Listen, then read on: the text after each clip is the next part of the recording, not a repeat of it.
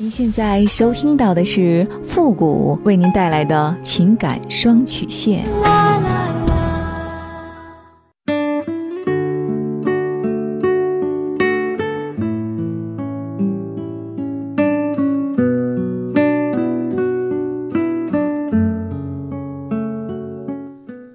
你没有主意，我可以给你；你没有方法，我可以帮你。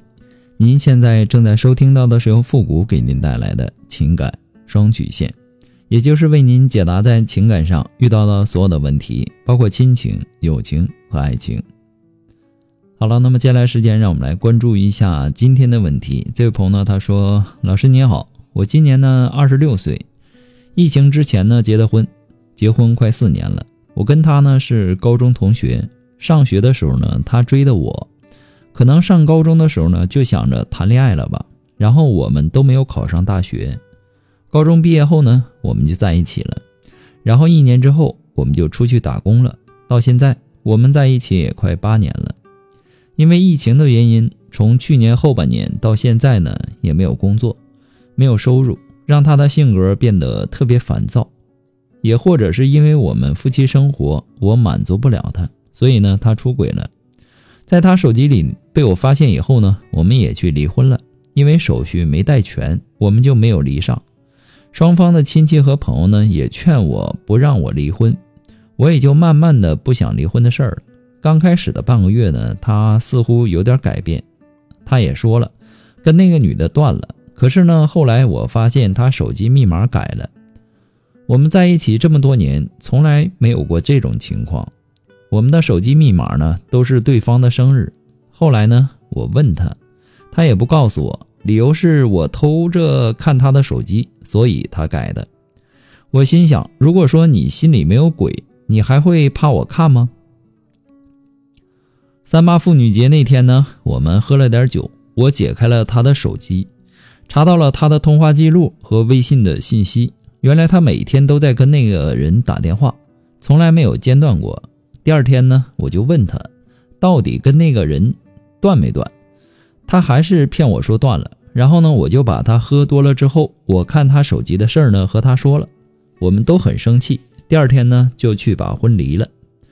这么多年的感情，可能就是因为没有孩子，我们才能够这么轻易的离婚吧。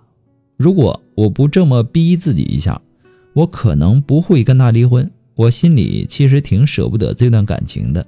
现在呢，心里好难受，很委屈。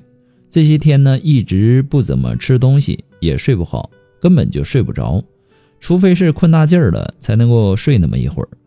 现在呢，我们没有任何的联系了，可能心里呢，真的还是放不下吧。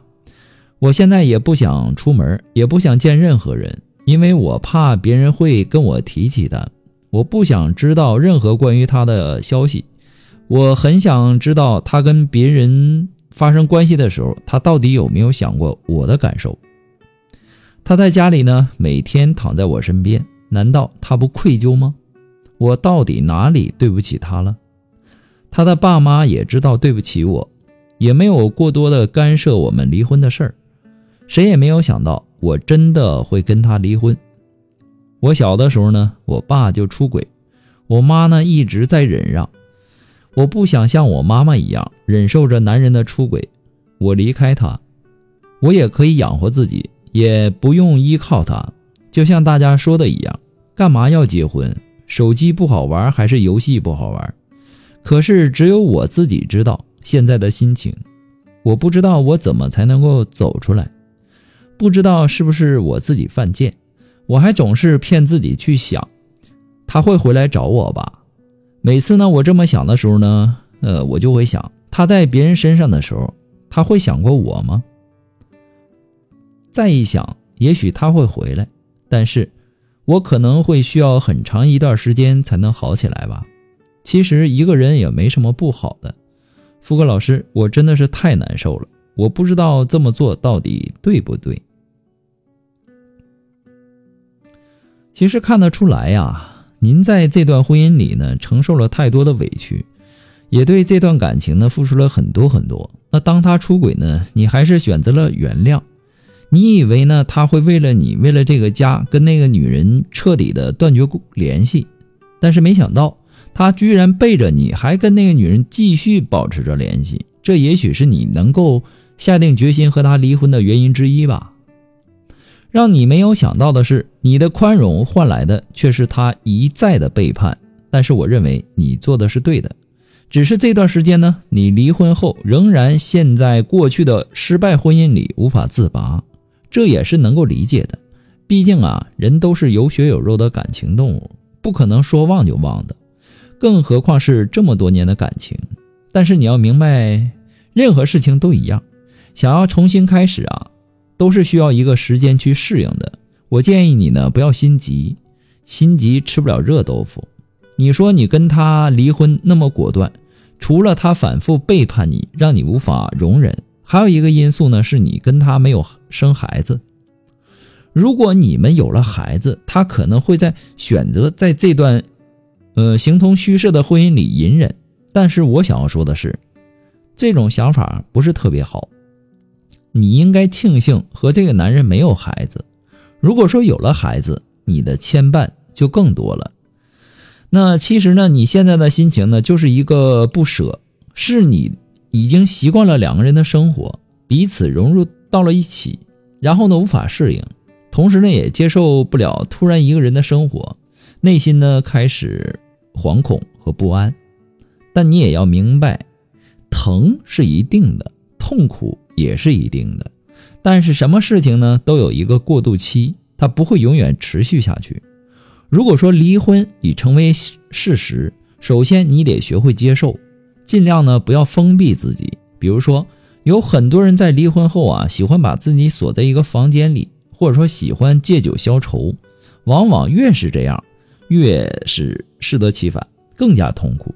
你想啊，原本你的情绪已经很低落了。敏感，呃，矫情，悲伤，在一个人待在空荡荡的房间里，只会加重你的那些负面情绪。不夸张的说，他会把你逼疯的。那么事情已经发生了，你只有逼着自己去接受。逃避呢，不是办法，因为你的逃避会无限延长本来特定的痛苦期。虽然说逼自己的时候呢，更疼。但你的状态呢，会一天比一天好。离婚以后啊，你可以多交一些朋友，适当的拓宽你自己的人脉和社交圈子。只有当你的社交圈子扩大以后呢，你才有机会接触到更多有意思的人和事儿，你的视野才会变得更加开阔。你也有可能会遇到崭新的爱情。如果你离婚后将自己的心门彻底的封锁。甚至是从此不再相信爱情，那么你的生活会变得格外的狭窄。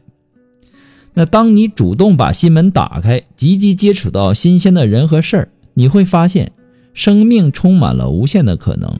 你会因此爱上生活，你也会变得更加乐观开朗。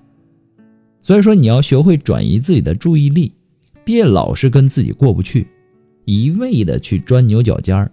自己不放过自己，离婚意味着一个全新的开始。你真正应该要做的是努力的提升自己。离婚并不意味着你没有未来了，相反，你的人生还有很长。如果实在没有什么爱好和喜欢的，那就努力的去赚钱。没有什么比这个更加实在的了。反正都已经离婚了，你要把你上半生对自己的亏欠补回来。那么之前一直想做的事情没做成的，现在终于有机会了，不是吗？做点自己喜欢的事情，去过自己想要的生活，转移自己的注意力。被悲伤，把这个悲伤化为动力，然后呢事半功倍。人生啊，哪有不经历风雨的呢？对吧？一次的坎坷算不了什么。别真的把自己弄丢了，谁这辈子还不遇见几个渣男渣女呢？对不？有句话说得好，旧的不去，新的不来嘛。想要忘记一段感情，方法永远只有一个：时间和新欢。要是时间和新欢也不能让你忘记一段感情，原因只有一个，那就是时间不够长，新欢不够好。